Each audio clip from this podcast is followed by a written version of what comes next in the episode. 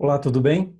Este é o programa Fé, Esperança e Amor, produzido pelo Colegiado Pastoral da Igreja Presbiteriana da Lapa, em São Paulo. Bom, hoje falaremos sobre governo de Deus, tendo como pano de fundo a história de José, sua humilhação e sua exaltação no Egito. Uma ideia vai dominar esse estudo de hoje. A vontade do Senhor é cumprida em meio às adversidades, porque Deus governa bons e maus com a sua justiça, livrando os eleitos por sua graça e transformando males em benefícios por sua misericórdia. Algumas perguntas iniciais. Como glorificar a Deus em momentos difíceis?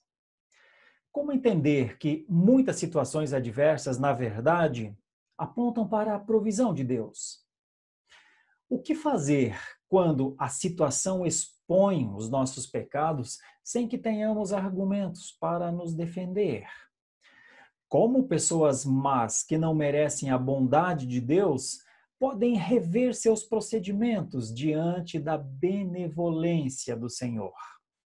Bom, esta e outras perguntas nos conduzem, claro, a um estudo da palavra de Deus e a sua implicação na nossa vida. Nós estamos estudando o capítulo 41 de Gênesis, a exaltação de José no Egito. Bom, Faraó era o soberano do Egito.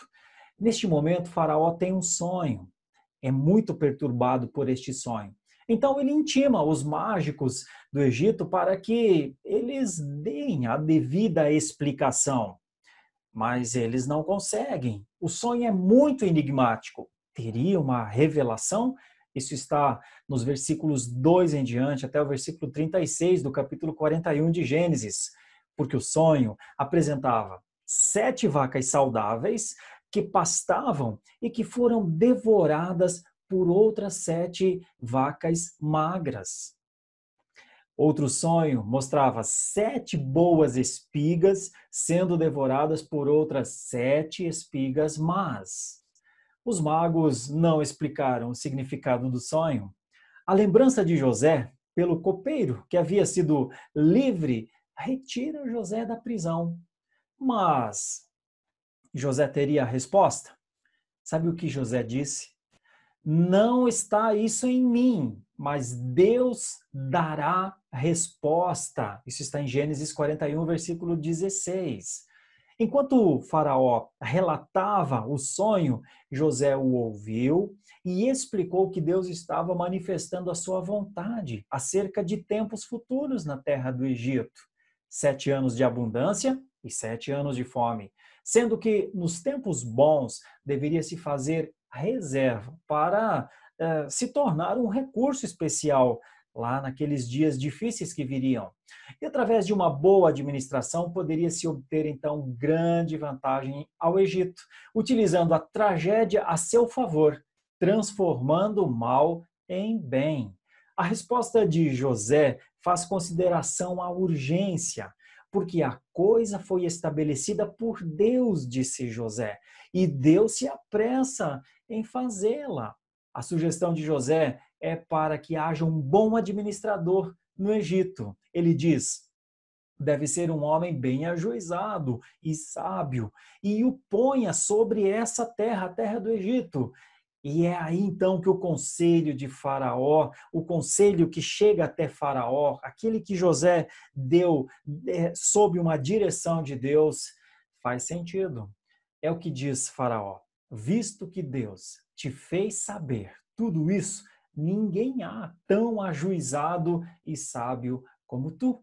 Está no versículo 39. Mas por que Deus conduz José, então, a essa função tão importante no Egito? Há um projeto de autopreservação. Assim, José foi feito autoridade sobre toda a terra do Egito, o segundo na hierarquia. Casou-se e foi pai de dois filhos, Manassés e Efraim. Todo o povo se inclinava diante de José. Tudo o que ele havia predito como instrumento de Deus aconteceu. Veio a abundância e José ajuntou mantimento. veio a fome e o clamor, e José abriu os celeiros e vendia aos egípcios. O Egito possuía mantimentos para todas as terras da região. Deus havia providenciado o recurso através de José. Podemos ver assim como Deus tudo governa? Qual a lição para nós?